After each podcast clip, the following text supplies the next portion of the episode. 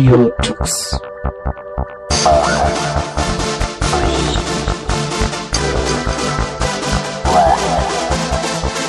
German Linux Radio, the German Linux Radio. Ho,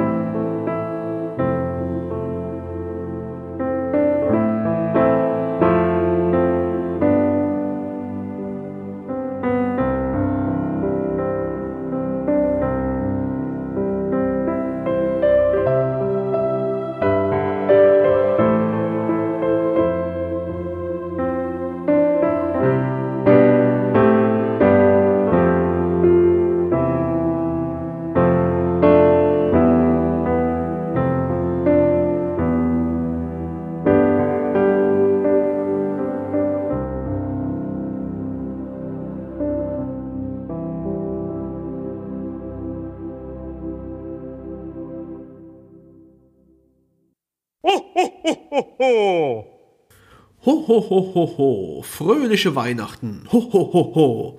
Okay, gut. Das ist jetzt nicht ganz so gut geworden, wie ich mir das eigentlich vorgestellt habe. Also, hallihallo und herzlich willkommen zur Radiotux Ausgabe Dezember 2019. Dezember, das Jahr, beziehungsweise auch das Jahrzehnt ist in wenigen Tagen vorbei. Und da wir die Sendung im letzten Monat ausfallen lassen mussten, wollen wir euch zumindest noch ins neue Jahr verabschieden falls ihr hier zwischendrin immer so ein Rascheln hört, ich habe mir tatsächlich eine rote Mütze und einen weißen Bart äh, umgehangen und ähm, ja, mache jetzt hier einen auf Santa Claus. Die Maße dafür äh, und das Körpergewicht habe ich inzwischen auch schon, also das funktioniert hier einwandfrei.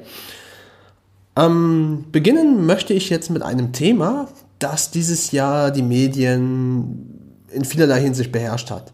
Die Rede ist von den Sanktionen der US, äh, der US-Regierung gegen China in denen unter anderem Google dazu angehalten wurde, die Beziehungen zum chinesischen Smartphone-Hersteller Huawei einzustellen. Viele fragten sich, ein Android ohne Google, geht das überhaupt? Kann das funktionieren? Und dieser Frage hat sich Leschet mal äh, gewidmet und ist dem für euch nachgegangen. Radio Tux beschäftigt sich ja schon seit einiger Zeit mit alternativen Betriebssystemen für Smartphones. Selfish OS und Ubuntu Touch haben wir euch bereits schon vorgestellt. Was wir aber uns noch nicht so richtig angeschaut haben, sind alternative Android-basierende Systeme, die ohne Google-Dienste auskommen. Beispielsweise iOS oder das neue Huawei Emotion UI 10, das ja durch die ja, Diskrepanzen oder sich durch, die, durch den Handelskrieg China-USA dazu geführt hat, dass Huawei nicht mehr die Google-Dienste einsetzen kann in ihrem eigenen Android-Fork. Und da habe ich mir mal gedacht, macht es vielleicht Sinn zu besprechen, ist das überhaupt möglich, ein Leben mit Android ohne Google? Und ich habe hier mein Huawei Mate 30 Pro das eben ohne Google-Dienste auskommt. Und ich habe auch bisher keine Google-Dienste drauf gehackt, was ja auch möglich wäre.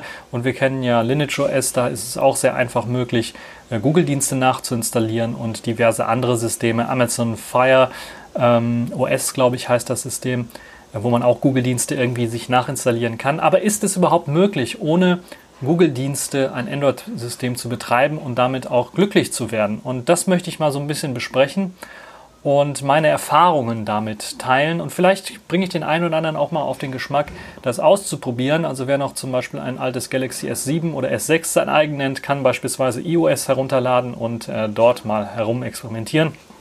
Das kommt ganz ohne Google-Dienste daher.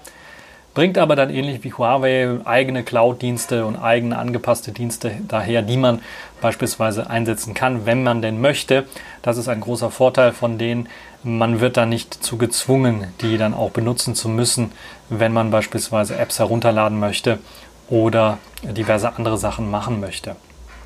Apropos Apps herunterladen, das ist ja eines der größten Kritikpunkte oder einer der größten Ängste von Leuten, die ja ein Android-System ohne Google-Dienste dann haben. Sie fürchten, ja, wie komme ich jetzt an Apps? Es gibt ja keinen Google Play Store mehr. Wie kann ich denn da Apps installieren? Da kann ich euch beruhigen, ähnlich wie bei Selfish OS, wo es ja auch keine Google Play-Dienste gibt, wenn man halt eben äh, LD Dalvik verwendet, gibt es halt die Möglichkeit, ganz einfach auch App Stores nachzuinstallieren und äh, Aptoid ist beispielsweise das, was äh, Selfish OS mitliefert und das ist auch eines der Stores, äh, die ich äh, zum Großteil verwendet habe. Verwendet habe. Äh, Aptoid ist mittlerweile ein bisschen, ja, man sollte vielleicht ein bisschen was vorsichtiger damit sein. Äh, die sind überschlagen oder quasi schon äh, richtig hochnäsig geworden von ihrem Erfolg, weil viele der verschiedenen ähm, Android-Distributionen, die ohne Play-Dienste ausliefern, dann auch auf Aptoid setzen. Das heißt, da gibt es teilweise auch Vollbildwerbung mittlerweile, die ein bisschen was nervig ist, wenn man gerade mal versucht, ein Programm zu installieren. Es gibt aber viele alternative Geschichten. Auf dem äh, Huawei-Smartphone beispielsweise ist die Huawei App Galerie installiert. Ich weiß gar nicht, ob man die auch äh, parallel äh, sich auch installieren kann auf anderen Smartphones. Auf jeden Fall ermöglicht die einem auch eine ganze Reihe von Apps zu installieren, aber weniger populäre Apps. Also die populären Apps, WhatsApp, Instagram, Facebook, falls ihr auf so ein Kram steht, die findet ihr dort nicht sagen einige, ja, wenn ich die da nicht finde, dann kann ich ja die gar nicht nutzen, dann kann ich die gar nicht installieren oder muss das von dubiosen Quellen herunterladen. Nein, das stimmt auch nicht ganz. Es gibt natürlich dann auch die Möglichkeit, den äh, Google Play Store anzuzapfen mit Hilfe von Drittanbieter-Apps, die teilweise einen anonymen Login äh, ermöglichen. Und falls ihr wirklich nicht auf die Play Store ähm, Apps verzichten wollt und auf die Aktualisierungen dort und vor allen Dingen natürlich auf die Prüfung von Google nicht verzichten wollt, habt ihr die Möglichkeit, das auch ohne Google Dienste nutzen zu können. Dazu gibt es den sogenannten Aurora Store äh, der ja, schon sehr, sehr ordentlich aussieht, ein bisschen was an Google Play Store angelehnt ist und mit dem man dann auch nicht nur anonym, sondern eben auch mit einem Google-Konto sich dann die Apps herunterladen kann, äh, die man vorher vielleicht sogar auch gekauft hat. Das sollte damit auch funktionieren, wobei das nur sehr eingeschränkt. Ich habe das nur bei einer App gefunden äh, oder gesehen, wo das dann funktioniert hat. Bei mir, ich habe sonst bin ich kein großer App-Kaufer, äh, wenn es um Android-Applikationen angeht. Falls ihr aber die pure FOSS, also Free, Libre, Open Source Schiene fahren wollt, da wäre natürlich F-Droid ein Kandidat dafür. Eine sehr gute Quelle. Ich würde sogar sagen, sicherer noch als äh, der Google Play Store, weil dort im Grunde genommen nur Apps landen mit Quellcode. Das heißt, äh, zum Großteil mit Quellcode. Das heißt, die haben tatsächlich ein eigenes Repository, wo sie dann eben nicht die Binärdateien von den Entwicklern nehmen und hochladen und dann eben zum Download anbieten, sondern nur den Quellcode nehmen und dann auf ihren eigenen Bildservern reproduzierbar diese Apps dann aufbauen. Also ja, ganz normal in Binärcode verwandeln und dann den Nutzern zur Verfügung stellen. Natürlich gibt es F-Droid-Repositories von externen Anbietern. Das funktioniert also ähnlich wie bei den Linux-Distributionsquellen ähm, beispielsweise. So kann man sich dort die verschiedenen Quellen herunterladen. Beispielsweise für die Leute, die MicroG ausprobieren wollen. Das ist so ein Framework, das einem ermöglicht, die Google Play-Dienste zu simulieren, nachzuahmen. Äh, zum Großteil wird das aktuell verwendet, um die äh, Map-Applikationen und eben die Lokalisierungsdienste dann irgendwie abzubilden, sodass die Apps, die auf die Maps oder die Lokalisierungsdienste von Google angewiesen sind, weiterhin funktionieren. Aber darum soll es nicht so weit gehen, weil wir wollen ja nicht die Google Play-Dienste nachahmen, sondern wir wollen herausfinden, ist es möglich, ohne Google Play-Dienste tatsächlich das System zu nutzen. Und das ist definitiv auch, definitiv auch mit F-Droid möglich. Klar, man findet dort unbekanntere Apps, und ich habe mir einige dieser Apps aufgeschrieben und vielleicht wird dem einen oder anderen dann das Ganze auch schmackhaft gemacht, um dann zu sehen, was eben alternative Apps so bieten können und ob sie dann auch tatsächlich gut genug sind für ein Android-Smartphone. Also falls ihr den großen Schritt von einem Android-Smartphone auf ein Selfish S-Smartphone nicht wagen wollt, sondern erstmal auf Android bleiben wollt und mal ausprobieren wollt, was gibt es denn dort für alternative Systeme, äh, alternative äh, Anwendungen, Apps, die ich ausprobieren kann, die nicht so sehr auf Google-Dienste basieren, äh, denen kann ich das nur anraten. Eine eine Sache, die man machen kann, vielleicht nicht, man machen sollte, das ist je nachdem, äh, inwiefern ihr dann Apps ähm, äh, laufen haben wollt, die Google Play-Dienste einsetzen, ist es natürlich die Möglichkeit, Google Play-Dienste zu deaktivieren. Das bietet das Android-System auch an, dass man eben äh, bestimmte Apps deaktivieren kann oder zum Beispiel einfach mal den Play Store deaktivieren und dann mal zu gucken, inwieweit komme ich denn mit, dem, äh, mit der Huawei App Galerie, F-Droid Aurora Store äh, und Aptoid. Dann gibt es natürlich noch eine weitere Quelle, die ich äh, zuletzt mal ein bisschen angezapft habe, das ist APK Pure. Die haben mittlerweile auch eine eigene App, ist im Grunde nur ein Rapper für, die, für deren Webseite, aber dort kriegt man auch eine ganze Reihe von APKs. Die werden auch geprüft, so wie ich das gesehen habe, und stehen dann auch in verschiedenen Versionen bereit. Das ist vielleicht auch ein kleiner Vorteil. Dort kann man sagen, okay, mir hat die App-Version XYZ in der und der Version am besten gefallen. Danach haben sie irgendwie die UI geändert, dann hat mir das Ganze nicht mehr gefallen.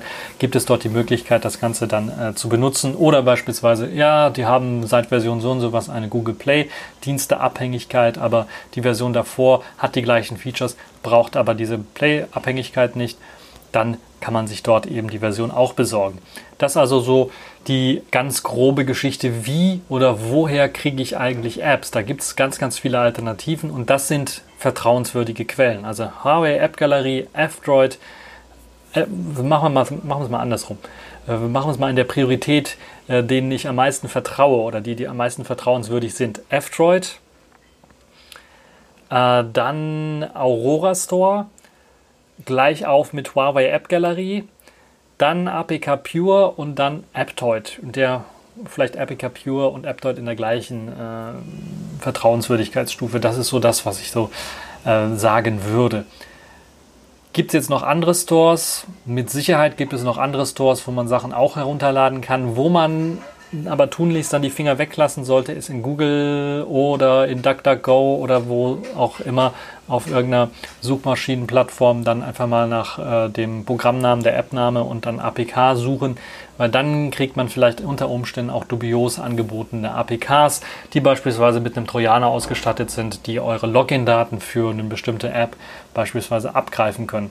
Davon könnt ihr aber bei F-Droid, Aurora Store auch der Huawei App Galerie und äh, zum Großteil auch bei APK Pure von absehen. Äh, bei Aptoid auch, wobei es schon mal vorgekommen ist, dass da was äh, drin gelandet ist, aber äh, relativ schnell dann auch wieder verschwunden ist. Ähnlich wie es eben beim Google Play Store auch mal der Fall war, dass da mal äh, Malware aufgetaucht ist. Aber im Großen und Ganzen sind das die äh, Bezugsquellen, wo man dann auch sicher Apps sich besorgen kann. Ja, was laufen denn jetzt für Apps? Was kann ich denn jetzt als Browser beispielsweise benutzen? Eines der Hauptprogramme, die ich auch auf so einem Smartphone immer benutze.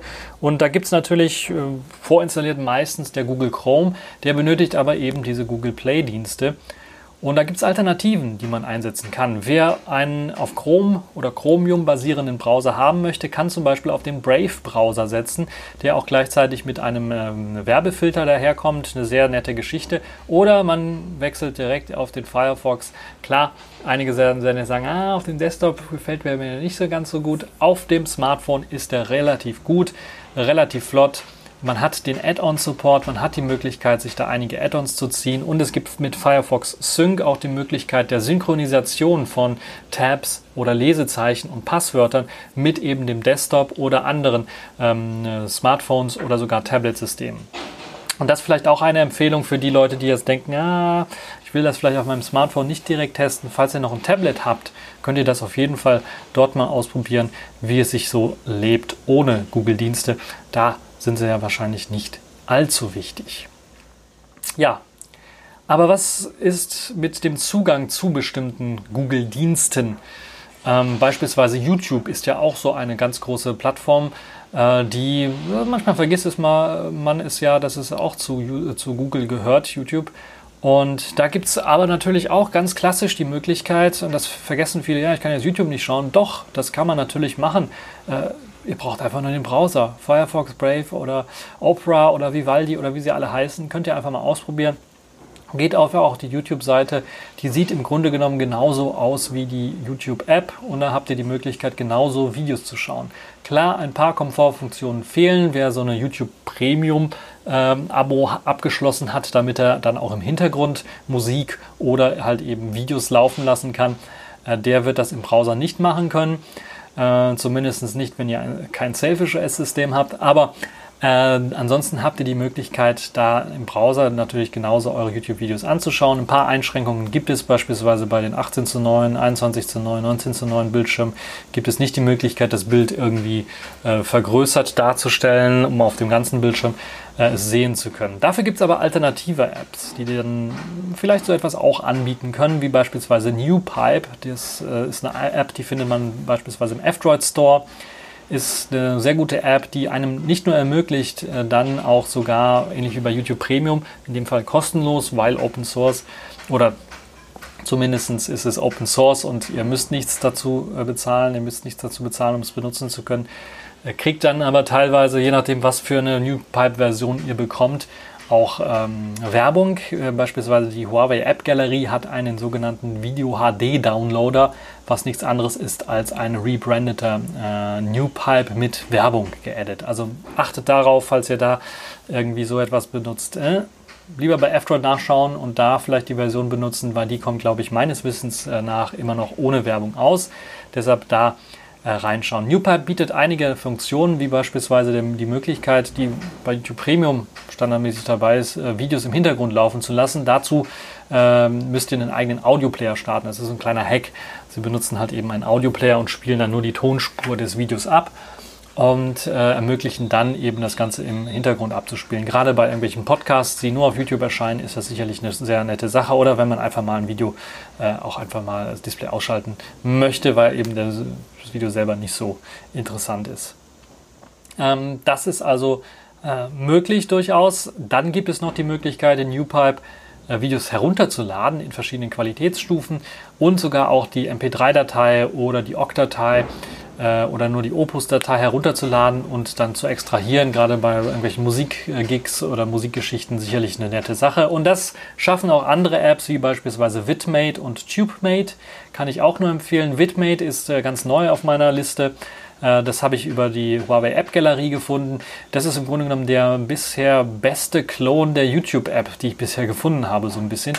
Bietet einen Dark-Modus, also einen dunklen Modus und einen hellen Modus und bietet ja, im Grunde genommen all die Funktionalität, die eben so eine YouTube-App auch bietet, zusätzlich mit eben der Möglichkeit, Sachen herunterzuladen. Ein bisschen Werbung ist auch mit dabei, aber nicht sonderlich störend. Da ist eine Zeile Werbung, Download, äh, New VPN oder sowas äh, zu sehen, aber das war es im Grunde genommen auch schon. Also Vidmate kann ich auf jeden Fall empfehlen. Ähm, bietet die Möglichkeit, da sich auch ähm, anzumelden äh, auf seinem Google-Account oder auf seinem YouTube-Account und dann halt eben dann seine, seine Abos mit einzusehen und so weiter und so fort. NewPipe hat ein ähnliches System, das aber anonymer funktioniert. Ihr müsst dann mit dem Webbrowser euch anmelden, könnt da eure Abos exportieren über den Webbrowser und können sie dann in NewPipe importieren. Dann refresht der diese Channels äh, ständig nach und das ist vielleicht die etwas anonymere Version oder Variante davon. Und Vidmate, da könnt ihr euren Google- bzw. YouTube-Account direkt mit benutzen für. Bitmain funktioniert sehr gut, ist ähm, ganz neu, wie gesagt, auf meiner Liste. Und dann gibt es noch die TubeMate-Variante. Das ist im Grunde genommen ähm, eine Fallback-Variante für mich, denn das ist einfach ein Webbrowser mit zusätzlicher Funktionalität fürs Herunterladen und Abspielen von YouTube-Videos, auch im Hintergrund abspielbar. Und äh, das ist so äh, mein Evergreen, würde ich mal sagen. Das ist die erste App, die ich so benutzt habe, wenn es darum geht, auf Android irgendwelche äh, Videos herunterladen zu können. Ähm, es gibt natürlich dann auch ein paar Zusatzfunktionen. Ich habe ja bereits gesagt, Abspielen im Hintergrund, äh, Downloaden von YouTube-Videos, Auswählen der Qualität und Downloaden von Mu Musikdateien. Das schaffen alle drei. NewPipe, Vidmate und TubeMate haben diese Möglichkeit auf jeden Fall mit eingebaut. Und so habt ihr dann auch äh, Zusatzfunktionalität, wenn ihr beispielsweise äh, nach China fliegen wollt, wie ich das gemacht habe und dort kein YouTube habt, könnt ihr euch äh, eure Lieblings-YouTube-Videos schon mal vorab herunterladen in diesen Apps und dann später äh, dort anschauen, falls ihr keinen VPN oder sowas benutzt. Das ist also auf jeden Fall auch eine Möglichkeit. Ja, wie sieht's mit der Kamera-App aus? Da bieten ja Gott sei Dank Hersteller meistens ihre eigene Kamera-App an, die auch gut funktioniert, die auch optimiert ist für die eigene Kamera. Aber andere Hersteller schlampen so ein bisschen, sind da nicht so sehr bewandert. Äh, Sony beispielsweise, ja, sie haben da noch ein paar Einschränkungen. Da kann man beispielsweise kein externes Mikrofon mit der eigenen Kamera-App verwenden. Äh, und äh, einige andere Hersteller haben das gleiche Problem. Und ganz äh, allgemein äh, lohnt es sich auf jeden Fall mal die Kamera-App Open Camera anzuschauen. Dort gibt es viele Konfigurationsmöglichkeiten für Smartphone. Ein paar Sachen beispielsweise, die bei einigen Smartphones äh, teilweise gar nicht aktiviert sind, wie beispielsweise ein elektronischer Bildstabilisator, lässt sich in Open Camera mit aktivieren und ein paar Optionen wie beispielsweise 4K-Aufnahmefunktionalität, die bei der normalen Standard-Kamera-App des Herstellers nicht aktiviert ist, lässt sich in Open Camera hm, teilweise sogar aktivieren. Kommt immer natürlich auf jedes Modell an und mittlerweile machen die Hersteller sowas auch nicht mehr, dass sie da irgendwelche Chips und äh, einbauen, die das eigentlich können, aber dann versuchen, das Software ein bisschen zu limitieren in ihrer Kamera-App, sodass die Leute das nicht benutzen.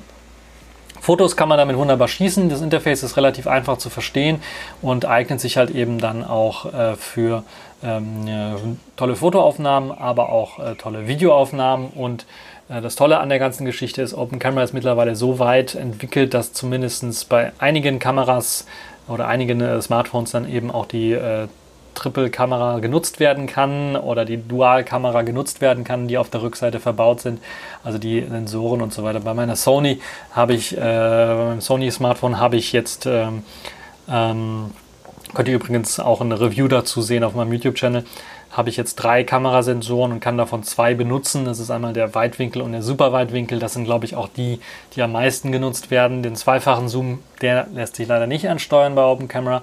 Aber bei anderen Smartphones äh, ist das sicherlich äh, möglich, dass man da dann auch äh, noch mehr ansteuern kann. Ja, apropos Fotos schießen, wenn man die Fotos oder Videos geschossen hat, dann sollen sie natürlich auch irgendwie organisiert werden und dazu braucht man eine Galerie-App. Wie gesagt, der Hersteller liefert was aus, einige Hersteller liefern nichts aus und setzen dann auf die Google Fotos App. Wenn man aber keine Google-Dienste hat, worauf setzt man dann? Es gibt eine ganz einfache App, die nennt sich Gallery, findet man auch im F-Droid Store und äh, ist auch Open Source und das ermöglicht einem dann äh, das sehr leichte Organisieren von Bildern. Es ist eine sehr leichtgewichtige App, die sehr flott arbeitet und einem ermöglicht dann äh, Bilder ordentlich zu organisieren. Es ist jetzt nicht die beste App, wenn es darum geht, Bilderbearbeitungen zu machen. Da sollte man vielleicht sich umschauen nach anderen Anwendungen oder anderen Apps, die so etwas können. Aber wenn man Bilder einfach mal nur organisieren möchte und äh, sich anschauen möchte, ist das mit Sicherheit eine äh, gute Alternative zu der vorinstallierten App oder eben auch zu Google Fotos, teilweise ohne Cloud-Anbindung natürlich. Ähm, man möchte den ganzen Tag natürlich nicht nur Fotos schießen und Videos schießen, sondern oder YouTube-Videos anschauen äh, oder im Browser rumexperimentieren, sondern teilweise gibt es ja auch Leute und ich bin neuerdings, nachdem mein E-Book-Reader kaputt gegangen ist, äh, das Display ist gebrochen. Ähm, also nicht so stabil, diese E-Book-Reader, wie ich gedacht habe. Naja, ist beim äh, Transport hier nach Neuseeland gebrochen, das Display. Und das hat dafür gesorgt, dass ich jetzt nach Alternativen gesucht habe. Und äh, ich bin jetzt dazu gekommen, dass ich jetzt meine E-Books dann auf meinem Smartphone lese. Sind ja sowieso jetzt auch schon 6, irgendwas Zoll. Und so ein E-Book-Reader hat auch nur 6 Zoll Displays. Äh, also ein Standard-E-Book-Reader, den, den ich hatte, auch nur 6 Zoll. Kann man also auch mal auf einem Smartphone lesen. Die Smartphones haben mittlerweile dann auch äh, gute Displays mit AMOLED und Co., wo sie halt eben nicht nur äh, nach ein paar Stunden dann komplett leer sind kann man dann auch E-Books drauf lesen oder PDF-Dateien lesen. Dafür gibt es auch einen Reader, der nennt sich Book Reader. Der ermöglicht halt eben EPUBs zu lesen, äh, CBR, CBZ-Dateien, glaube ich, auch zu lesen, PDF-Dateien zu lesen, äh, Textdateien zu lesen. Also ein ganzer, ein, ein ganz guter Reader für alle möglichen Dokumente. Das Einzige, was damit nicht geht, und das ist ein bisschen was ärgerlich, wenn ihr äh, DRM-verseuchte EPUBs hat, habt oder also EPUBs, die auf jeden Fall eine Lizenz irgendwo runterladen müsst, äh, müssen, dann funktioniert das leider mit dem Bookreader nicht. Das ist also so eine ganz kleine Einschränkung, äh, die ich da machen würde. Ansonsten schaut, wenn ihr eure E-Books kauft, dann vielleicht darauf, dass ihr dann auch DRM-freie E-Books, ähm, EPUBs kauft. Ähm, oder sie eher irgendwie DRM-frei bekommt. Dann könnt ihr natürlich mit Bookreader auch reinschauen. Ansonsten gibt es auch noch eine sehr gute App. Das ist aber eine proprietäre App, die Huawei mitliefert auf ihren Smartphones auf dem Mate 30 Pro. Äh, nennt sich Reader. Ich weiß gar nicht, ob sie im App Store äh, irgendeiner Apps-Galerie dann auch noch zur Verfügung steht. Äh, ich kann mal im Google Play Store nachschauen, äh, mithilfe, von der, mit Hilfe vom Aurora Store, ob der Huawei Reader da zu finden ist. Äh, ist auf jeden Fall eine gute App, äh, die einem ermöglicht, dann auch ähm, auch die EPUBs mit DRM, die DRM verseucht sind, im Grunde genommen abspielen zu können und anzeigen zu können und dann da durchlesen zu können. Hat auch PDF-Support, setzt dafür allerdings dann auf Drittanbieter, äh, Bibliotheken und so weiter und so fort. Aber es gibt auf jeden Fall eine ganze Reihe von ähm, E-Book-Readern, äh, die ihr auf eurem Smartphone auch verwenden könnt und PDF-Reader natürlich auch.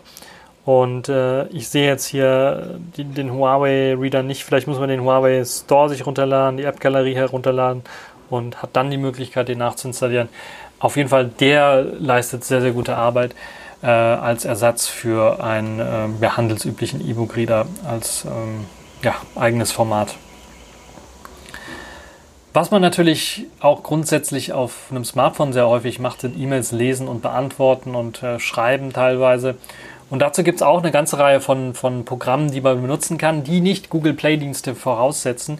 Dazu unter anderem mein Lieblingsprogramm, aber das liegt wahrscheinlich daran, weil ich ein alter BlackBerry-Nutzer bin, ist der BlackBerry Hub. Der vereinigt nicht nur E-Mails, sondern auch Textnachrichten und äh, Benachrichtigungen von äh, verschiedenen Chat-Anbietern und äh, ermöglicht einem halt eben das Sortieren von Nachrichten und das Priorisieren von Nachrichten und das Suchen von Nachrichten und so weiter und so fort. Ist eine sehr mächtige App, vor allen Dingen natürlich für BlackBerry Smartphones erstmal gedacht. Und für die Leute, die das Ganze auf einem nicht BlackBerry Smartphone benutzen, die müssen sich mit Werbung ein bisschen rumschlagen, aber dann auf jeden Fall eine sehr tolle App, die einem ermöglicht, da äh, verschiedene E-Mail-Konten einzurichten, die dann zu verwalten unter einem und einen gemeinsamen Inbox zu verwalten und dann äh, zu priorisieren äh, äh, Konversation natürlich dann zu gruppieren und so weiter und so fort. Also eine ganz gute äh, E-Mail-App. Es gibt Alternativen dazu, freie Alternativen wie beispielsweise Fairmail, was eine ziemlich gute E-Mail-Applikation ist, die ebenfalls die Möglichkeit bietet, verschiedene Konten einzurichten und äh, dann zu verwalten. Fairmail erinnert mich so ein bisschen vom Interface her an einem klassischen E-Mail-Programm, wie beispielsweise ClauseMail, Sylpheed auf dem Linux-Desktop. Oh, sehr schnelles Programm, was auch sehr gut mit vielen E-Mails klarkommt. Alternativ dazu gibt es noch das klassische K9-Mail, was man auch ausprobieren kann. Ich habe das auch eine Zeit lang benutzt, aber es war mir dann ein bisschen was vom Interface zu altbacken, weshalb ich dann äh, doch schlussendlich zum BlackBerry Hub gewechselt bin wieder äh, weil mir das einfach äh, besser liegt. Aber K9-Mail kann ich auch empfehlen für die Leute, die halt etwas weniger E-Mails vielleicht bekommen, ist das durchaus zu gebrauchen und äh, funktioniert auch gut und schnell. Ähm, ich hatte bei K9-Mail Probleme mit mehreren E-Mail-Accounts. Wenn ich also zu viele E-Mail-Accounts hatte, dann hat er ein bisschen was rumgestottert, teilweise einige E-Mail-Accounts nicht so synchronisiert, wie er sollte. Ähm, das ist also so ein kleines äh, Achtung, äh, vielleicht mal Fairmail äh, ausprobieren als Alternative. Fair E-Mail, glaube ich, heißt das. Oder Fairmail, Fair E-Mail, glaube ich, heißt es. Neben E-Mails zur Kommunikation benutzen wir ja auch immer Direktkommunikation in Form von Chats und da gibt es natürlich auch einige Programme und da fragen sich jetzt einige, ja, ohne Google Play-Dienste kann ich da mein Telegram, mein WeChat, mein WhatsApp ähm, und so weiter alles benutzen, mein Signal oder Conversations. Ja, das kann man alles benutzen, funktioniert ohne Probleme auch ähm, ohne Play-Dienste. Es gibt ein paar Einschränkungen, beispielsweise Signal oder auch WhatsApp und WeChat die benutzen dann ähm, eine Alternative für die Push-Notifizierung, für die Push-Benachrichtigungen, die dann halt nicht über das Google Framework laufen, sondern über, ich glaube, WebSockets werden da benutzt.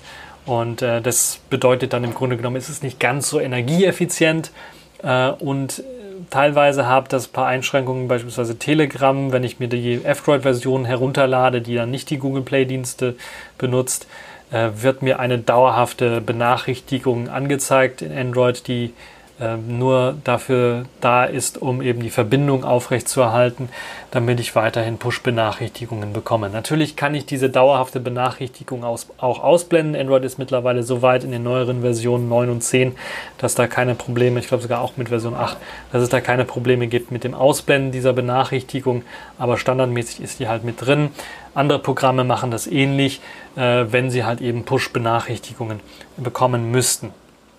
Äh, was ich empfehlen kann, auf jeden Fall sind äh, Conversations, ein alter XMPP-Client, falls ihr da noch XMPP-Account habt. Die meisten Leute wissen nicht, dass sie einen haben, aber web.de, gmx.de, äh, ähm, äh, Google, teilweise je nachdem wie alt euer Google-Account ist, äh, und äh, viele weitere E-Mail-Anbieter haben das eine Zeit lang standardmäßig aktiviert. Das heißt, ihr habt die Möglichkeit, ähm, euch mit XMPP und euren äh, E-Mail-Login-Daten auf dem äh, Server anzumelden. Einige Dienste wurden jetzt abgestellt. Ich glaube, Google hat zum Großteil auch abgestellt, aber ich konnte mich immer noch anmelden über XMPP. Das heißt, das funktioniert noch. Ähm, das kann man auf jeden Fall auch zur Kommunikation verwenden. Aber äh, was ich doch stark empfehlen würde, ist Signal ist eine sehr, sehr gute App, die äh, ich äh, groß, äh, zum Großteil eingesetzt habe und einsetze. Und äh, damit äh, kann man halt äh, Kommunikation, was, was Chatten angeht, benutzen.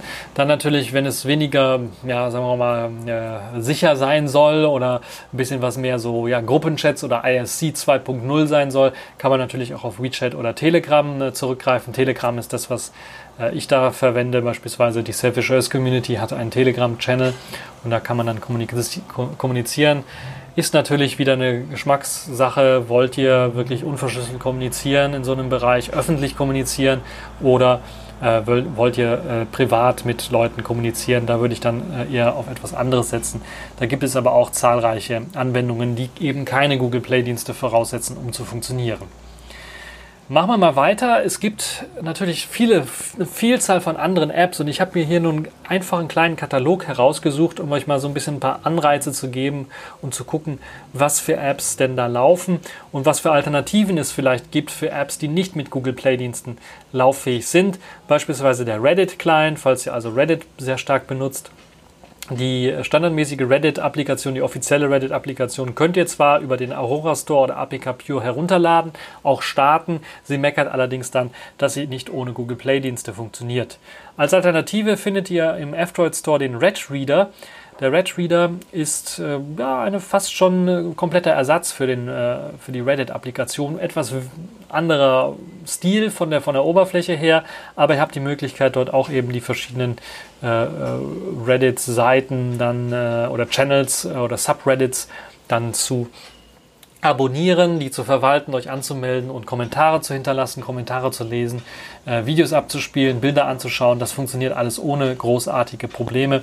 Also das auch eine App, die ich äh, vielleicht empfehlen kann, falls ihr da euch von Google befreien wollt. Jetzt kommen wir mal zu einem Bereich, der sehr interessant ist für einige Leute, die sagen, es gibt keine Alternative, die richtig gut funktioniert, nämlich Map-Applikation.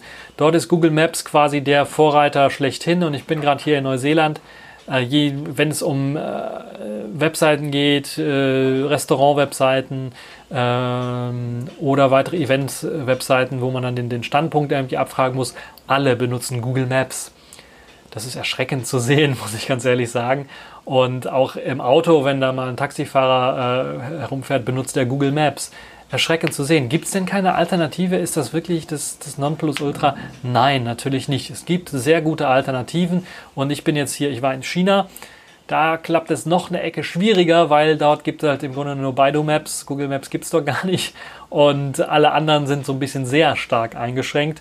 Ähm, weil wenig Daten, Kartenmaterialdaten ins Ausland geliefert werden. Aber selbst dort habe ich eine Möglichkeit gehabt, äh, Navigation zu machen. Und hier in äh, Neuseeland ist es mir auch möglich, äh, mithilfe von Alternativen zu Google Maps. Beispielsweise meine Lieblingsalternative dazu ist OSM Ant, dann ohne großartige Probleme dort ähm, Navigation zu betreiben. Und äh, das ist eben möglich mit OSM End. OSM End hat so, so viele Möglichkeiten und Funktionen, äh, die Karte zu konfigurieren, Offline-Kartenmaterial zu benutzen. Dazu benutzt es eben das Kartenmaterial von OpenStreetMap. Das funktioniert sehr, sehr ordentlich. Man kann die Karten sich herunterladen und dann benutzen. Man kann navigieren ohne großartige Probleme. Und OSM End kann eben sehr, sehr viel an Daten nutzen. Für die Navigation kann man beispielsweise eingeben, ich möchte mit dem Auto navigieren, ich möchte aber auch zu Fuß irgendwo was finden. Gerade hier in Auckland City, wo ich kein Auto habe, äh, macht das ordentlich viel Sinn, dass ich auch zu Fuß die Wege finden kann. Oder ich möchte mit öffentlichen Verkehrsmitteln unterwegs sein. Das schafft alles OSM End und das ist deshalb eines meiner Lieblings-Apps. Das andere ist halt, man kann sehr einfach die äh, Wegpunkte oder die Favoriten exportieren und dann später wieder in OSM End importieren. Deshalb ist das eine sehr gute äh, Geschichte. Man kann sehr, sehr viel konfigurieren, deshalb ist das für viele vielleicht etwas komplex und man muss vielleicht auch teilweise konfigurieren. Also man möchte nicht alle äh, verschiedenen und möchte nicht alles angezeigt bekommen auf der Karte, was es so gibt, äh, sondern nur die wichtigsten Sachen. Deshalb muss man da vielleicht ein bisschen was konfigurieren, aber ähm, ja, das ist auf jeden Fall möglich in OSM End. Wer eine etwas einfachere Variante haben möchte, mit etwas weniger Funktionsumfang, so finde ich zum, zumindest, so habe ich zum Beispiel Probleme da, äh, öffentliche Verkehrsmittelwege zu finden, ist maps.me. Benutzt auch ebenfalls äh, OpenStreetMap als, als Datenmaterial, hat eine etwas modernere Oberfläche als OSM-End, eine etwas äh, pfiffigere Oberfläche, würde ich mal sagen etwas mehr Animationseffekte hier und da, also für die Leute, die auf so etwas stehen, äh, kann genauso gut eben auch Wegpunkte und ähm, äh, Navigation machen, hat aber wie gesagt eine kleine Einschränkung, was eben die äh, Navigation mithilfe von öffentlichen Verkehrsmitteln angeht. Äh, da gibt es aber natürlich auch ganz alternative Apps, da kann ich auch nochmal von reden, wenn wir um, um, um Bahn-Apps oder sowas reden, die haben mittlerweile auch ganze Navis eingebaut für öffentliche Verkehrsmittelnavigation. Äh, äh, und dann gibt es noch äh, Magic Earth, äh, sehr altertümliche Oberfläche, oder sie sieht zumindest sehr amateurhaft aus, kann aber ganze, eine ganze Menge des Magic Earth. Und es wäre so mein kleiner Geheimtipp für die Leute, die schon mal OSM und Maps.me ausprobiert haben, mal Magic Earth anzuschauen. hat auf jeden Fall auch was. Und ganz zum Schluss noch das, was ich auch bei Selfish OS einsetze, zum Großteil ist Here We Go. Das ist die alte Nokia Here Maps Applikation, die mittlerweile gehört das einem Konglomerat von, von Mercedes und äh, BMW und Audi oder sowas an und ist auch eine sehr, sehr gute Map-Anwendung für das Smartphone. Und diese Anwendung hat auch die Möglichkeit äh, der Cloud-Integration. Das heißt, Nokia bzw. Here We Go hat eine Cloud-Anbindung. Das heißt, ihr könnt einen eigenen Account äh, anlegen und dann eure Wegpunkte, eure Favoriten dort abspeichern und jederzeit auf einem neuen Smartphone oder einem Tablet oder was auch immer dann wieder einsehen, falls ihr euch dort anmeldet. Das ist also auch möglich. Ähm, eine manuelle, glaube ich, Integration äh, von OSM-End oder Maps.me gibt es da irgendwie nicht, also dass man da manuell irgendwelche Sachen rüberbringen kann. Sehr schön ist aber, dass Here We Go genauso wie die anderen alle die Offline-Navigation unterstützt. Das heißt, ihr müsst nicht herumlaufen irgendwie und ständig eine Internetverbindung haben. Gerade hier in Neuseeland, wo ich gerade bin, äh, macht das überhaupt keinen Sinn, da eine dauerhafte Internetverbindung zu haben. Mein Datenvolumen wäre da in 0, nix leer. Man muss also kein Datenvolumen verschwenden, sondern hat dann halt eben das Ganze immer offline auf seinem Smartphone äh, drauf und äh, da funktioniert auch die Navigation ziemlich gut. Ähm, Here We Go ist aber ein bisschen was, findet an der einen oder anderen Stelle vielleicht ein bisschen was mehr als OSM and Maps.me und Magic Earth. Die haben teilweise Probleme, bestimmte Sachen zu finden, falls ihr beispielsweise nicht nach Straßennamen sucht, sondern nach bestimmten Gebäudenamen. Beispielsweise, ich möchte den nächsten McDonalds oder sowas haben. Kann es manchmal sein, dass egal, ob ihr jetzt eingestellt habt, zeigt mir zunächst einmal die, die am nächsten dran sind. Kann es manchmal sein, dass er dir einen anzeigt, der sieben Kilometer entfernt ist.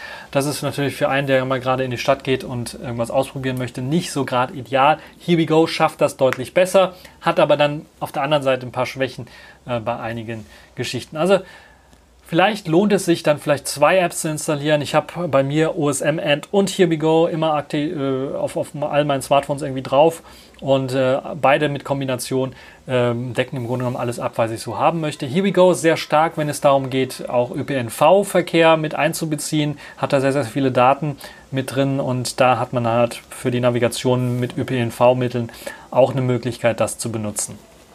Das also die Map-App, eine große App, die jetzt so ein bisschen abgefrühstückt ist.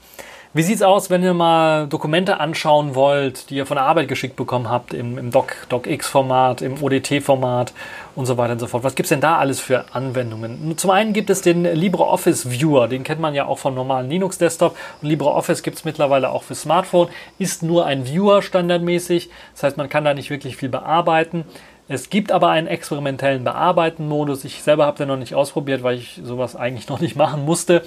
Aber wer sowas nicht einsetzen möchte, für den gibt es Alternativen. WPS Office Lite beispielsweise ist einer der Alternativen. Aber auch die Microsoft-Anwendungen gibt es kostenlos und die laufen ohne Google Play-Dienste wie Microsoft Word, Excel und PowerPoint. Und es gibt natürlich noch viele Zahl von weiteren Office-Anwendungen, äh, die ihr finden könnt, äh, wenn ihr auf den verschiedenen Stores herumsucht. Einige sind nur zum Anzeigen von Dokumenten, andere sind auch ein bisschen was zum Bearbeiten von Dokumenten ja, zuständig. Äh, Im Großen und Ganzen bin ich aber nicht so der Typ, der Office-Dokumente auf einem Smartphone bearbeitet, muss ich ganz ehrlich sagen. Das ist vielleicht etwas für die Leute, die sowas auf dem Tablet machen wollen. Äh, da kann man sich vielleicht mal umschauen und ähm, ja, mal gucken, was es dort alles gibt.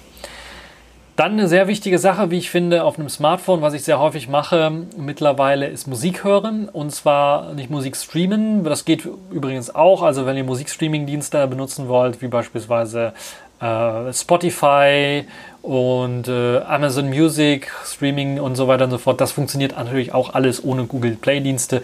Da müsst ihr euch nur äh, unter Umständen äh, beim Aurora Store umschauen, um die APKs herunterladen zu können äh, wo ich das jetzt gerade erwähne, den Amazon Music äh, Dienst, äh, fällt mir noch ein Store ein. Amazon hat natürlich auch einen Store. Da muss man sich allerdings mit einem Amazon-Account äh, Account anmelden, um den nutzen zu können. Aber für die Leute, die einen haben, die können das sicherlich auch als alternative Quelle benutzen. Und auf einigen Amazon Fire-Geräten ist der natürlich auch schon verbaut und bietet auch eine Vielzahl von Anwendungen. Also Musik-Streaming-Dienste gehen natürlich auch, das meiste auch ohne großartige Probleme.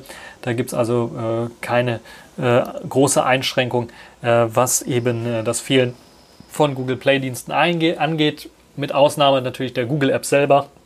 Google Music funktioniert natürlich dann nicht ohne Play-Dienste. Wer lieber so wie ich Lokalmusik speichert und abhören möchte, den kann ich Phonograph empfehlen. Äh, findet sich im F-Droid Store. Ist eine sehr, sehr kleine, schlanke App, die aber im Grunde genommen alle die Features, die ich haben möchte, hat.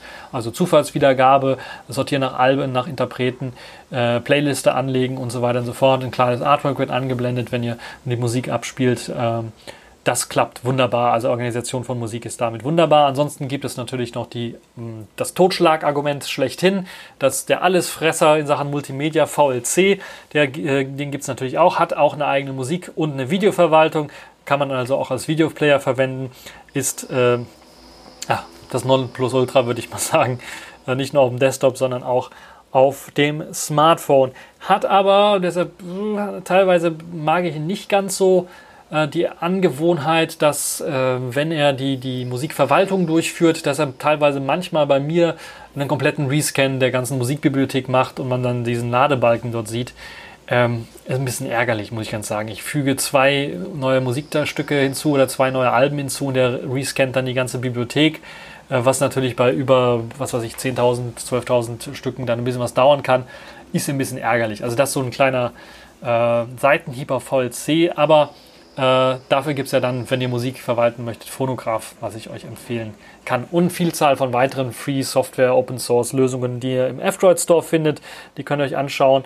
Äh, und natürlich dann auch eure Lieblingsplayer im Aurora Store. Also, äh, falls ihr der Fuba 2000 äh, haben möchtet, äh, falls ihr Dead Beef haben möchtet, äh, was es ja auch auf dem Desktop gibt, falls ihr, ähm, weiß nicht, anderen Power Amp und so weiter und so fort haben möchtet, die laufen auch alle, könnt ihr euch alle aus dem Aurora Store APK Pure oder AppToy herunterladen und die laufen auch alle ohne Google Play Dienste.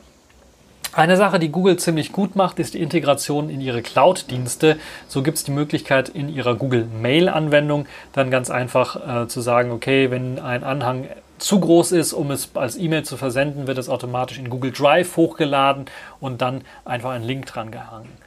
Was gibt es denn für Alternativen, was die Dateiverwaltung angeht oder was die Cloud-Verwaltung im Allgemeinen angeht? Ich benutze ja schon seit Jahren Nextcloud, weil das eben nicht nur auf meinen äh, Android-Geräten, sondern auch auf meinen Selfish-Geräten, auf meinen Desktops, auf meinen äh, Laptops und auf allen möglichen anderen Geräten ohne Probleme läuft.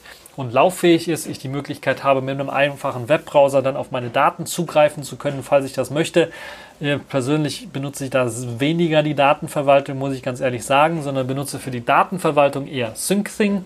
Das ist rein für die Daten gedacht und synchronisiert auch teilweise gar nicht übers Internet, sondern nur lokal äh, die Daten, äh, die ihr dann auf euren äh, Geräten habt. Und das Abgleichen der Daten. Das funktioniert dort auch ziemlich gut. Ich benutze das schon seit einigen Jahren und das funktioniert ziemlich gut auch auf äh, Selfish S-Geräten übrigens für die Leute, die das interessiert. Es gibt für Android einen extra Client, den man benutzen kann und zum Einbinden ähm, funktioniert sehr, sehr ordentlich. Äh, ist aber auch so, dass eben kein zentraler Server irgendwo steht sondern ihr müsst entweder einen zentralen Server oder ein zentrales Gerät als primäres Gerät, als Verteilergerät einrichten und dann wird das als primärer Knotenpunkt äh, benutzt, um zu den anderen Geräten zu verteilen. Falls ihr das nicht übers Internet machen wollt, könnt ihr das wie gesagt lokal über eigenes LAN-Netzwerk oder VPN machen äh, und äh, das sorgt dann nochmal für etwas mehr Sicherheit beim Datenaustausch. Nextcloud, wie gesagt, kann eben auch für Daten verwendet werden. Ich hatte da in der Vergangenheit ein bisschen was Probleme, deshalb habe ich mir Alternativen gesucht und mittlerweile bin ich einfach zu faul, um nochmal Nextcloud mit der Datengeschichte auszuprobieren. Aber wenn ich mal eine große Datei habe und die nicht über E-Mail versenden kann, benutze ich dann auch die Nextcloud und sende einfach den Link. Und äh, das klappt sehr, sehr ordentlich, sehr, sehr gut. Nextcloud kann aber noch viel, viel mehr. Neben der Datenverwaltung gibt es eben auch eine Kontaktverwaltung und eine, ähm, äh, eine, eine Kalenderverwaltung. Und das ist die perfekte Alternative für Google Kalender und für äh, Google Kontakte.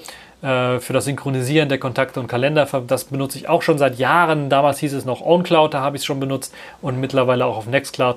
Funktioniert auch mit all meinen Smartphones äh, ohne großartige Probleme. Ich muss allerdings für die Synchronisation bei den Android-Smartphones äh, von, von Kalender und Kontakten noch eine extra App-Anwendung installieren, die nennt sich DAFX, die einem ermöglicht, dann halt, äh, halt auf diese CalDAV und CardDAV-Funktionalität von Nextcloud zugreifen zu können und die dann in die nativen äh, Apps dann einbinden zu können. Da gibt es also verschiedene Kalender-Apps. Ihr findet auch sehr, sehr viele in, äh, im F-Droid Store oder ihr benutzt die vom Hersteller ausgelieferte. Sony hat, glaube ich, was eigenes, wenn ich mich nicht komplett irre. Oder hatte zumindest was eigenes. Huawei hat auf jeden Fall was eigenes. Ähm, die sind im Grunde genommen auch sehr, sehr ordentlich und äh, zu gebrauchen. Ansonsten habe ich da keine speziellen äh, äh, keine spezielle App, die ich euch empfehlen kann, die aus dem F-Droid Store stammt. Da müsst ihr einfach mal äh, danach suchen. Das aber auch eine Möglichkeit, die so etwas abdecken kann, um einen gleichen oder ähnlichen Komfort, ne, einen gleichen Komfort zu bekommen wie eben bei den Google-Diensten. Klar, ein bisschen mehr kann die Google Cloud. Sie kann zum Beispiel auch noch euren, äh, euer Backup des, des, des ganzen Systems machen. Dafür gibt es aber auch zahlreiche App, die Apps, die Drittanbieter-Apps, die einfach Backups machen können von eurem Android-System und dann ladet ihr einfach die Backups auf eurer Nextcloud oder per SyncThing auf andere Geräte. Das ist also auch kein großes Problem. Hier und da zwei, drei Klicks mehr. Äh, aber äh, komfortabel ist das immer noch, würde ich mal behaupten. Dann kommen wir mal zu den öffentlichen Verkehrs-Apps oder Bahn-Apps, habe ich sie mal genannt. Äh, die KVB-App funktioniert ohne Probleme, also für, für einen Kölner äh, oder Rheinländer, der kann das halt eben benutzen. Äh, die DB-Bahn-App funktioniert erstaunlicherweise auch, liefert allerdings äh, wegen Google Play-Diensten einen Fehler. Und deshalb weiß ich nicht, wo jetzt die Google Play-Dienste unbedingt benötigt werden. Es kann sein, dass beim Kauf von Tickets, das habe ich jetzt ohne Google Play-Dienste mit der DB Bahn-App noch nicht probiert, dass es dort Probleme gibt oder dass es dort Einschränkungen gibt. Aber das ist auf jeden Fall auch ähm, möglich, dass man dann bei der DB Bahn-App zumindest dann Suche starten kann und äh, gucken kann, wann die Bahn äh, läuft äh, oder wann sie fährt. Äh, aber wenn er, wer das gar nicht mal benutzen möchte, kann, den kann ich auf jeden Fall auch äh, Trainline empfehlen. Das ist eine äh, ziemlich gute App, die kann ich vorher gar nicht. Die kann eben auch Tickets kaufen. Das ist ja eine Einschränkung, die andere Apps eventuell ein bisschen was haben. Ähm, Fahrplan beispielsweise auch eine sehr gute App, die ich auch auf Selfishares benutze. Die gibt es auch für Android, glaube ich. Und äh, die kann aber keine Tickets kaufen. Und Trans, äh, Trainline kann das auf jeden Fall auch. Und deshalb würde ich sagen, eine ziemlich gute App. Genauso gut auch Öffi, öffentliche Verkehrsmittel, auch äh, sehr zu empfehlen. Läuft alles ohne Google Play-Dienste. Und dann gibt es noch Transporter, äh, auch sehr zu empfehlen als äh, öffentliche Verkehrsmittel-App, äh, die auch ziemlich viel kann. Und Transporter hat den, den großen Vorteil, finde ich zumindest, Ähm, deshalb habe ich sie auch installiert und benutze jetzt auch äh, seit einiger Zeit. Ähm, neben OSM-End, wenn ich als navigieren möchte von einer von einem Ende zum anderen. Es hat eine Map-App quasi eingebaut, basierend auf OpenStreetMap, hat sehr, sehr viele Daten rund um öffentliche Verkehrsmittel und kann mir dann zum Beispiel sagen, deine nächste Bushaltestelle ist da und da deine nächste Bahnhaltestelle ist da und da. Und wenn du jetzt von äh, dem Ort zu dem Ort möchtest, dann musst du die und die Bushaltestellen oder Bahnhaltestellen benutzen. Und ich zeige dir den ganzen Weg dahin. Also auch die Navigation dorthin, dass du da mal fünf, sechs Minuten gehen musst zu der Haltestelle oder nachdem du angekommen bist, zu, um an dem Supermarkt oder an, dem großen, an der großen Mall äh, ranzukommen. Das zeigt es alles an. Deshalb auch eine super tolle App, Transporter. Äh, kann ich auf jeden Fall auch empfehlen. Findet sich im F-Droid Store, soweit ich weiß, und äh, kann dort eben auch ähm, dann benutzt werden, um sowas zu machen, um Navigation zu machen von eben einem Ort zum anderen Ort mithilfe von öffentlichen Verkehrsmitteln. Deshalb das auch so meine Empfehlung, nicht nur auf die ganzen Maps-Apps zu schauen, wenn es um ähm, Navigation geht äh, über öffentliche Verkehrsmittel, sondern dann auch mal auf die öffentlichen Verkehrsmittel-Apps zu schauen, die mittlerweile auch so etwas eingebaut haben. Und ich glaube, Öffi kann das auch und Trainline in einer bestimmten äh, Geschichte dann natürlich auch. Kann ich also nur empfehlen, was das angeht. Grundsätzlich, jetzt habe ich eine ganze Menge gelabert und ihr habt es vielleicht im Hintergrund gehört, zwei oder dreimal hat das, Phone äh, das Telefon geklingelt und ich musste pausieren. ähm, kann man ohne Google-Dienste überleben auf einem Android-Smartphone? Und da ist ein ganz, ganz großes Ja. Das ist möglich. Wenn man natürlich in das Ökosystem von Google so eingebunden ist, dass man alle diese Google-Dienste nutzt, dann muss man sich natürlich ein bisschen was umgewöhnen. Man muss sich nach Alternativen umschauen. Man weiß gar nicht, wo Alternativen sind.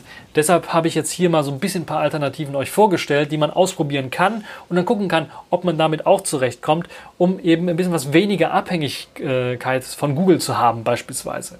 Man muss halt nicht komplett sagen, ich möchte komplett unter Google-Dienste sein, sondern möchte Schritt für Schritt gehen und gucken, ob es überhaupt möglich ist für mich. Gerade wenn ich ganz in das Google-Ökosystem drin bin und damit unzufrieden bin, dass ich dort drin bin, dann kann man das hier, das ist der erste Schritt, sich nach alternativen Apps umzuschauen. Meine kleine Liste. Äh, ich werde natürlich die Apps auch verlinken, zum Großteil oder zumindest nennen, so dass ihr in dem App Store äh, eures Vertrauens dann nach äh, den Apps dann suchen könnt. Ansonsten gibt es auch noch einen kleinen Guide von der Free Software Foundation Europe. Äh, befreie dein Android nennt sich das Ganze und dort hat man die Möglichkeit einmal durchzulesen und dann werden auch einige Tipps gegeben zu einigen Anwendungen äh, und Alternativen zu den äh, Google Play Diensten oder Play Apps, äh, die es so gibt. Jetzt noch eine ganz große Frage, vielleicht auch nochmal zum Schluss. Laufen denn Google-Anwendungen auch ohne Google Play-Dienste? Und da ist erst einmal ein ganz großes Nein zu sagen. Es gibt paar löbliche Alternativen oder Ausnahmen, wie beispielsweise Google Translate, was ordentlich viel Sinn macht, weil man halt eben Übersetzungen oder sowas haben möchte und Google Translate ziemlich gut ist, was Übersetzungen angeht und auch Übersetzungen der Sprache, der gesprochenen Sprache machen kann, mithilfe der, des Zugriffs auf das Mikrofon. Google Translate kann beispielsweise genutzt werden und das ist auch eine löbliche Ausnahme. Ich war in China, äh, ich kann kein Chinesisch und da äh, funktioniert es eben auch, dass man da Google Translate benutzen kann. Und das ist auch zwei Daumen nach oben. Äh, Google Translate bietet eben auch die Möglichkeit, äh, Sprachen herunterzuladen, bestimmte Übersetzungen herunterzuladen, so dass man halt eben das Ganze auch offline benutzen kann. Aber Google Translate ist natürlich nicht die einzige App. Es gibt eine Vielzahl von weiteren Apps, äh, Leo, DictCC, äh, Microsofts äh, Übersetzungs-App gibt es da auch noch. Es gibt eine Vielzahl von weiteren Apps, die einem helfen können, eben auch Übersetzungen zu machen. Aber das so als löbliche Ausna Ausnahme, Aufnahme, Ausnahme ist mir so aufgefallen. Das wollte ich eigentlich sagen. Und äh, ja, das ist so mein kleiner Überblick über äh, die Möglichkeit, äh, Android Google-frei zu bekommen oder eben möglichst unabhängig von Google zu werden. Google-frei äh, muss ja, ist ja auch kein Zwang, aber frei von Google Play-Diensten zu sein. Und falls ihr beispielsweise so ein Huawei Mate 30 äh, Pro habt oder geschenkt bekommen habt oder was weiß ich, irgendwie äh, das mal ausprobieren wollt oder gesagt habt, na, das ist so gut, die Kamera ist so gut, aber ich kaufe es mir nicht, weil die ganzen Google-Dienste, da kann ich ja keine Apps installieren und so weiter und so fort. Ganz so schlimm ist es nicht. Deshalb glaube ich, ist es wichtig, da nochmal reinzuschauen für die Leute, die halt eben mit äh, so etwas liebäugeln mal äh, denen mal zu, mit, mitzuteilen, was alles möglich ist, auch mit eben Google-freien ähm, Android-basierenden Betriebssystemen. und Smartphones. Ja, ich hoffe, dieser Einblick hat euch so ein bisschen äh, die Augen geöffnet und ihr könnt damit was anfangen. Und äh, ja, äh, sind wir auch schon durch äh, mit diesem Thema und machen wir mal weiter. Schauen wir mal, was es da noch so gibt in der Sendung.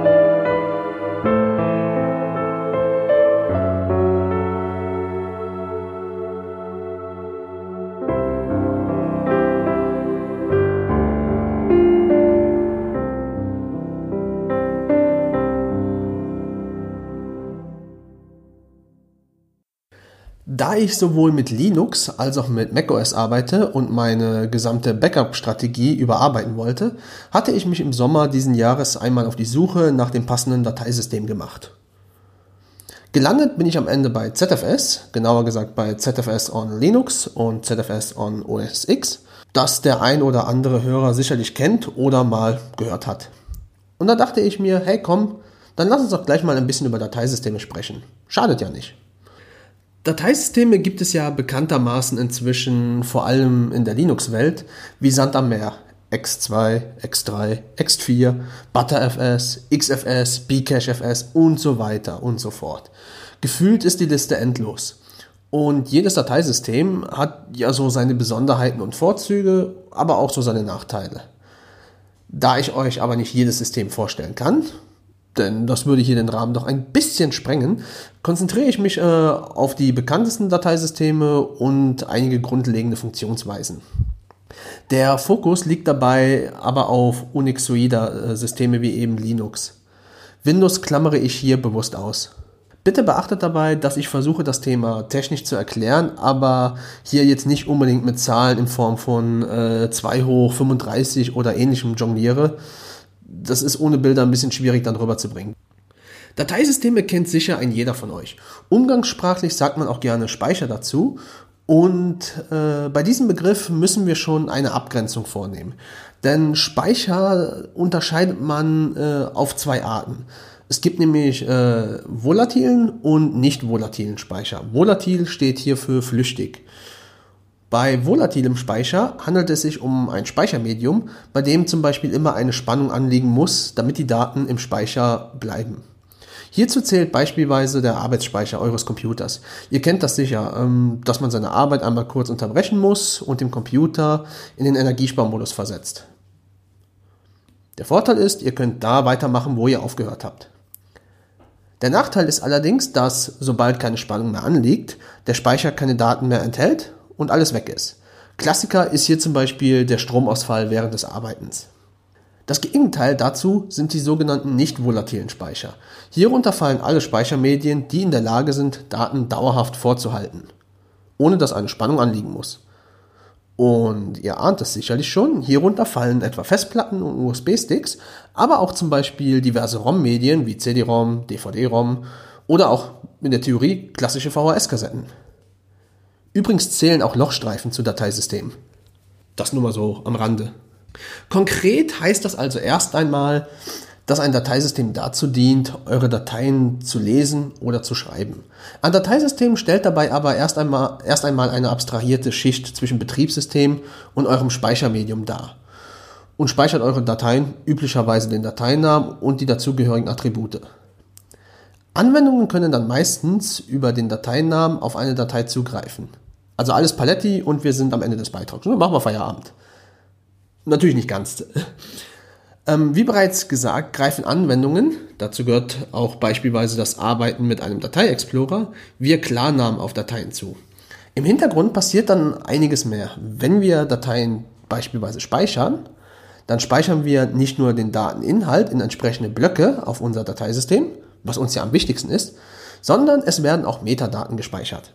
Dazu gehören die bereits erwähnten Dateiattribute, wie zum Beispiel das Datum der Erstellung oder der Besitzer einer Datei. Ist dann später für ACLs zum Beispiel wichtig.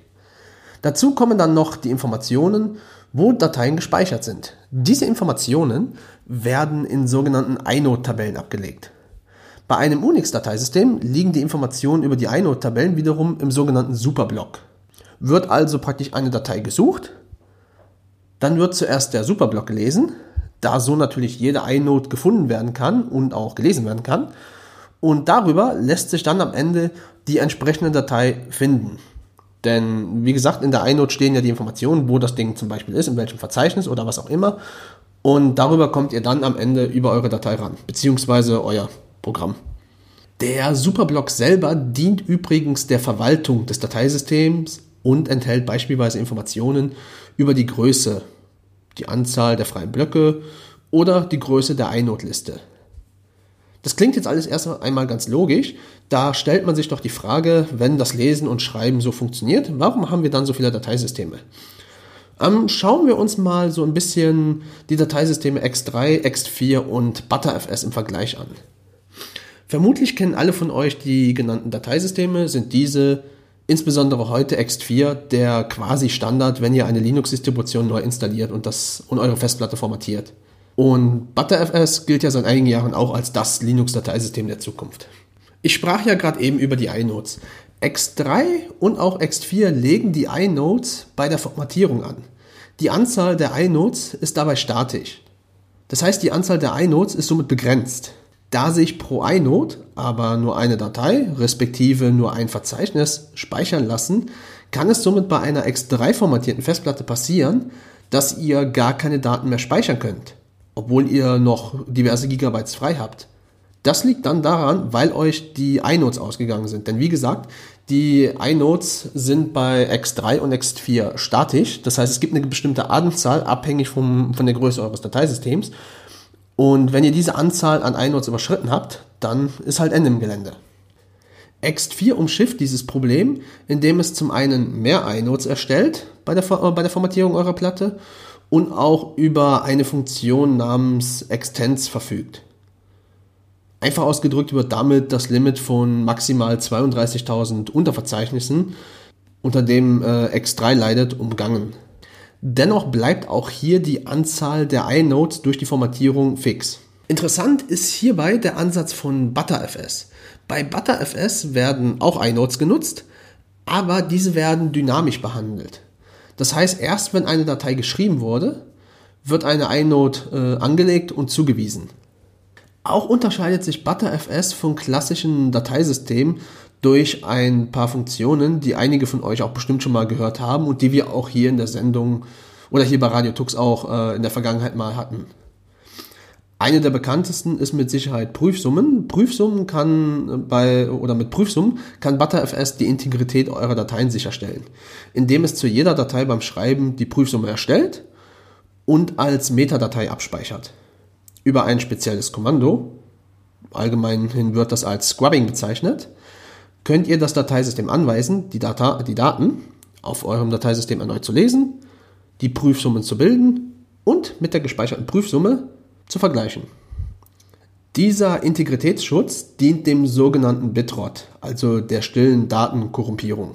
Wenn also praktisch ein Mismatch gefunden wird, dann kann ButterFS in der Regel oder in der Theorie zumindest ähm, diese Datei äh, reparieren oder austauschen. Das funktioniert aber in der Regel nur, wenn ihr äh, etwas wie einen Wait besitzt, also praktisch eine Spiegelung.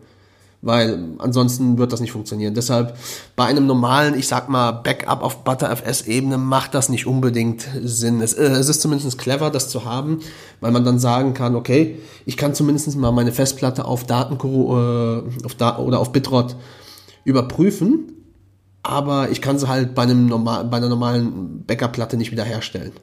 Ihr dürft diese Funktion allerdings nicht mit dem Journaling verwechseln, wie man das von X4 oder X3 kennt. Beim Journaling führt das Dateisystem über sämtliche äh, Dateioperationen Buch und verhindert, dass eine Datei in einem nicht benutzbaren Zustand verbleibt. Dazu schreibt das Filesystem die Daten zunächst in den Journal-Bereich und erst wenn dieser Vorgang erfolgreich war, werden die Informationen aktualisiert. Das betrifft äh, im Grunde alle Journaling-Dateisysteme. Dazu gehört, wie gesagt, eben Ext3 und Ext4, nicht Ext2, ist wichtig, äh, aber auch ButterFS zählt dazu. Ein anderes bekanntes ähm, Dateisystem-Feature, das moderne Dateisystem, darunter fällt ButterFS auch, bieten, ist das sogenannte Cow-Feature. Also nein, äh, ButterFS gibt keine Milch, Copy äh, oder Cow steht hier äh, vielmehr für Copy on Write. Nehmen wir zum Vergleich wieder X3 und stellen uns vor, wir bearbeiten eine Videodatei. X3 überschreibt beim Speichern einer Datei die vorhandenen Datenblöcke und zerstört somit die alte Kopie. ButterFS dagegen schreibt die Daten stets an einem freien Ort.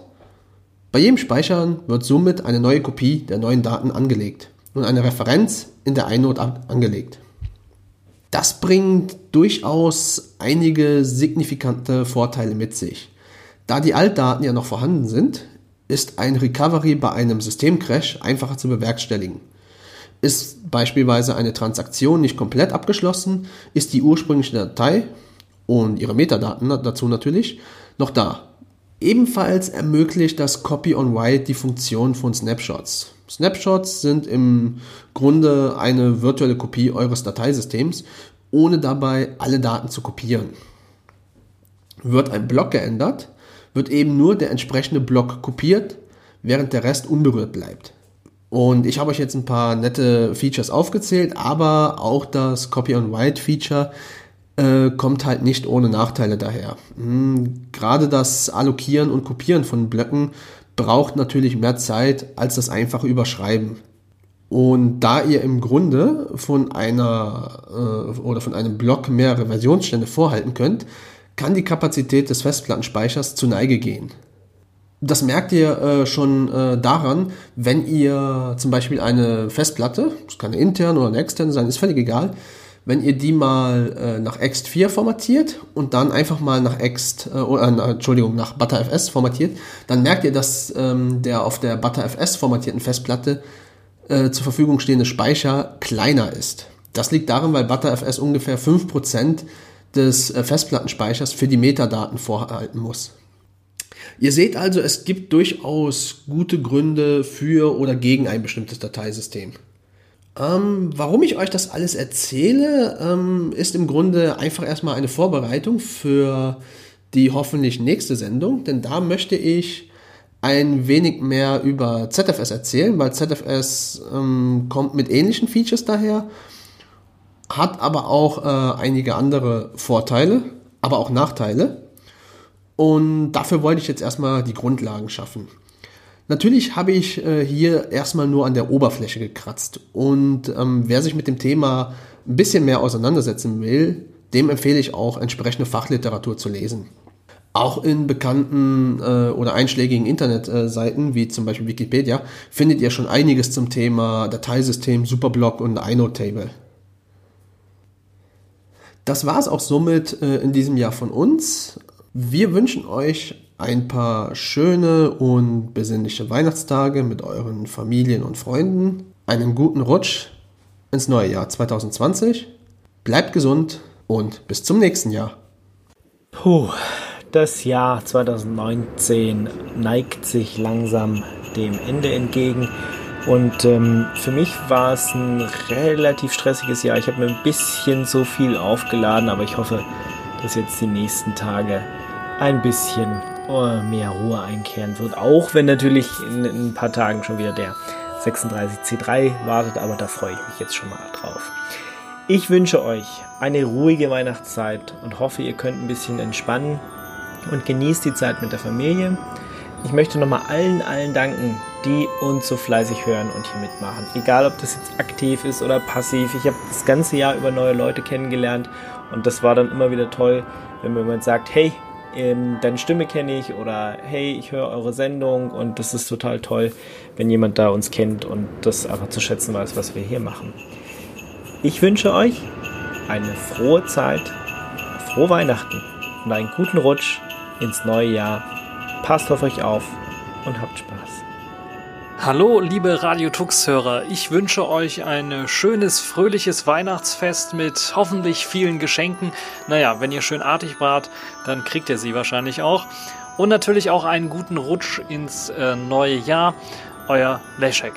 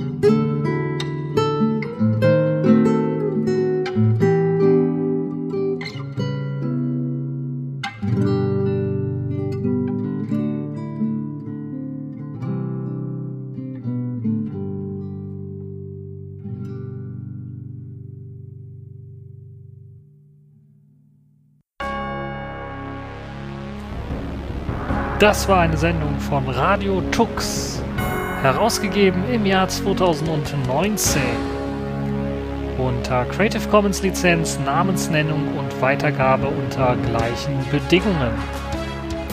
Lieder sind eventuell anders lizenziert. Mehr Infos auf radiotux.de. Unterstützt durch Manitou.